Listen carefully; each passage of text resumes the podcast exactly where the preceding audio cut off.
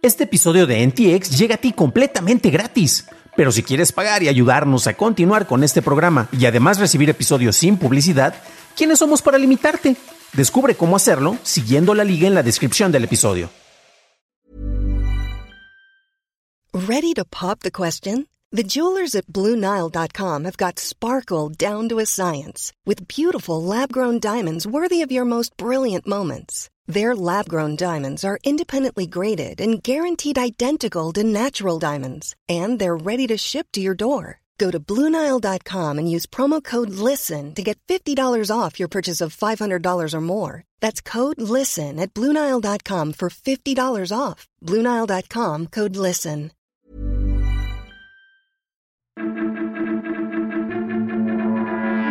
DaVinci Resolve llega al iPad, la Profeco demanda Megacable y Qatar busca espiar a visitantes.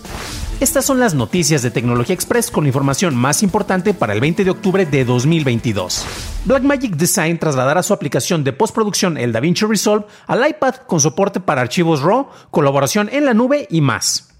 No será una versión completa de su herramienta de postproducción para PC o Mac e inicialmente solo contará con las secciones de edición y corrección de color admitirá archivos H264, H265, Apple ProRes y Blackmagic Raw. DaVinci Resolve se podrá descargar desde el App Store para el último trimestre de este año, con una actualización a la versión completa de DaVinci Resolve Studio disponible como compra dentro de la aplicación. Aún no se ha anunciado el precio de la actualización o en qué modelos del iPad se podrá ejecutar. En un post, Meta anunció que construyó el primer sistema de traducción de voz impulsado por inteligencia artificial para un idioma no escrito. El sistema fue capaz de traducir el idioma taiwanés Hokkien y se desarrolló como parte del UST o Traductor Universal del Habla de Meta. Mark Zuckerberg dijo que Meta hará que esta herramienta sea de código abierto y estará disponible para que la gente pueda usarla para traducir más idiomas. En México, la Procuraduría Federal del Consumidor inició el proceso para iniciar una demanda de acción colectiva en contra de Megacable debido al incremento de quejas por fallas recurrentes. De acuerdo con el sitio Soy Usuario, en donde se registran quejas sobre empresas o servicios, Megacable es la empresa de telecomunicaciones con más quejas a nivel nacional. Un reporte de Vice dice que ciudadanos chinos usan airdrop de Apple para distribuir imágenes que denuncian al gobierno del país. Una pancarta de protesta se colgó en un puente de Beijing la semana pasada y fue retirada inmediatamente. Las imágenes distribuidas con el sistema de transferencia de Apple muestran imágenes de dicha pancarta. El Partido Comunista de China celebra actualmente su vigésimo Congreso Nacional, en donde seleccionarán el Comité Central del partido para el próximo periodo de cinco años. Se espera que el actual mandatario, Xi Jinping, continúe en un tercer mandato. El gobierno chino censura activamente las conversaciones en las redes sociales del país, pero no tiene control sobre sistemas como AirDrop. Pasamos a la noticia más importante del día, y es que si vas al Mundial de Qatar, las autoridades del país te solicitarán descargar e instalar dos aplicaciones con las cuales podrán rastrear tus acciones.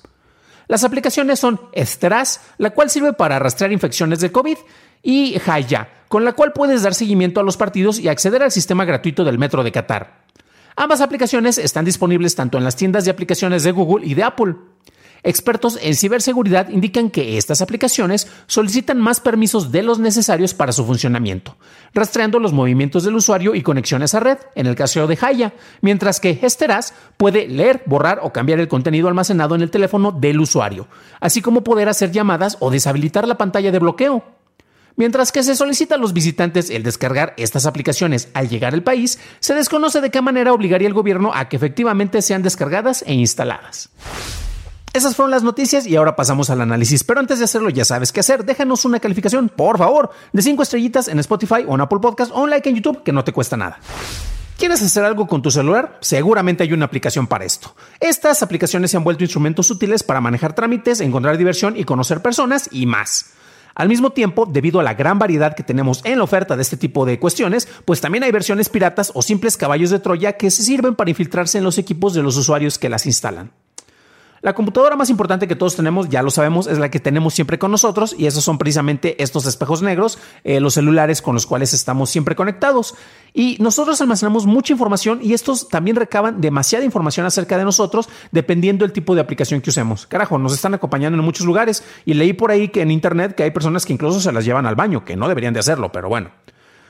Tenemos un evento internacional que llega pronto y es el Mundial de Qatar. Y este país está solicitando el uso de dos aplicaciones en particular. Las funciones para las cuales supuestamente se van a utilizar no son nada cuestionables y en teoría deberían de ser pues algo que, funcionaría muy bien. Y tenemos reportes de algunos analistas, entre ellos está Bruce Shire y Oyvin Vasaev, espero haberlos pronunciado súper bien, y es que ellos dicen que estas aplicaciones están solicitando más permisos de los que necesitan para realizar las funciones para las que fueron diseñadas. Ahora bien, aquí es donde uno empieza a preguntar, si tienes una aplicación que sirve para ver los horarios de los partidos del Mundial, ¿por qué carajos quiere tener control para otras opciones, rastrearte todo el tiempo? Ah, también quiere tener acceso a tu lista de contactos. Seguramente es para que tú puedas compartir a qué horas es un partido y para que tus contactos puedan verlos de una manera pues más divertida y más efectiva. Claro, eso podría decirlo uno de cuando tiene las mejores intenciones, pero pues ahí uno empieza a cuestionar precisamente por qué están pidiendo tantos permisos, ¿no? La cuestión es que, bueno, Qatar tiene ahorita una mala reputación. Recordemos que en países árabes ha habido, hemos tenido bastantes conflictos recientemente. Es algo que tristemente no es nuevo. Eh, también, eh, por ejemplo, se han estado manejando pues muchas regulaciones que parecerían ser normales para la zona, pero que a nivel internacional como que son bastante cuestionables. Y la cuestión es que si bien te están pidiendo que se instalen estas aplicaciones, es muy poco probable que haya un seguimiento muy estricto para que todos los visitantes y todos los turistas pues las estén instalando, ¿no?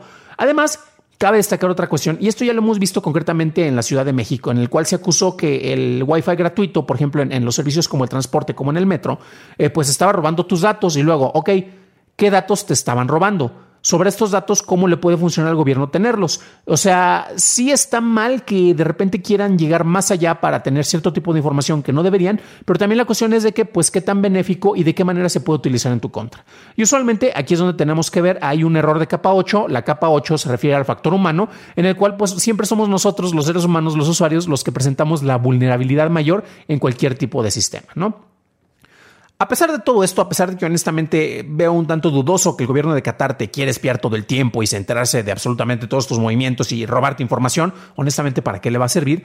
Siempre es pertinente revisar lo que instalamos en nuestros dispositivos. Y si bien hay herramientas de espionaje que no requieren que nosotros las instalemos, aquí hemos hablado mucho del software Pegasus, bueno, del spyware Pegasus, cuando nosotros somos los blancos, pues podemos ser atacados sin enterarnos de que alguien está rastreándonos, ¿no?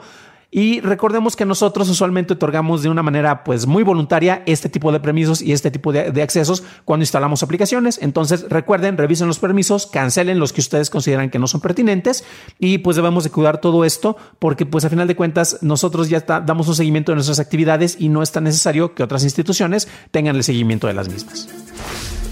Para un análisis más a detalle en inglés, visita dailytechnewshow.com en donde encontrarás notas y ligas a las noticias. Y si quieres conocer más sobre el tipo de espionaje que hacen agencias de gobierno, revisa nuestro episodio 219 en donde hablamos sobre cómo la Sedena espía a periodistas en México. Eso es todo por hoy, gracias por tu atención. Estaremos escuchándonos en el próximo programa. Que tengas un genial jueves.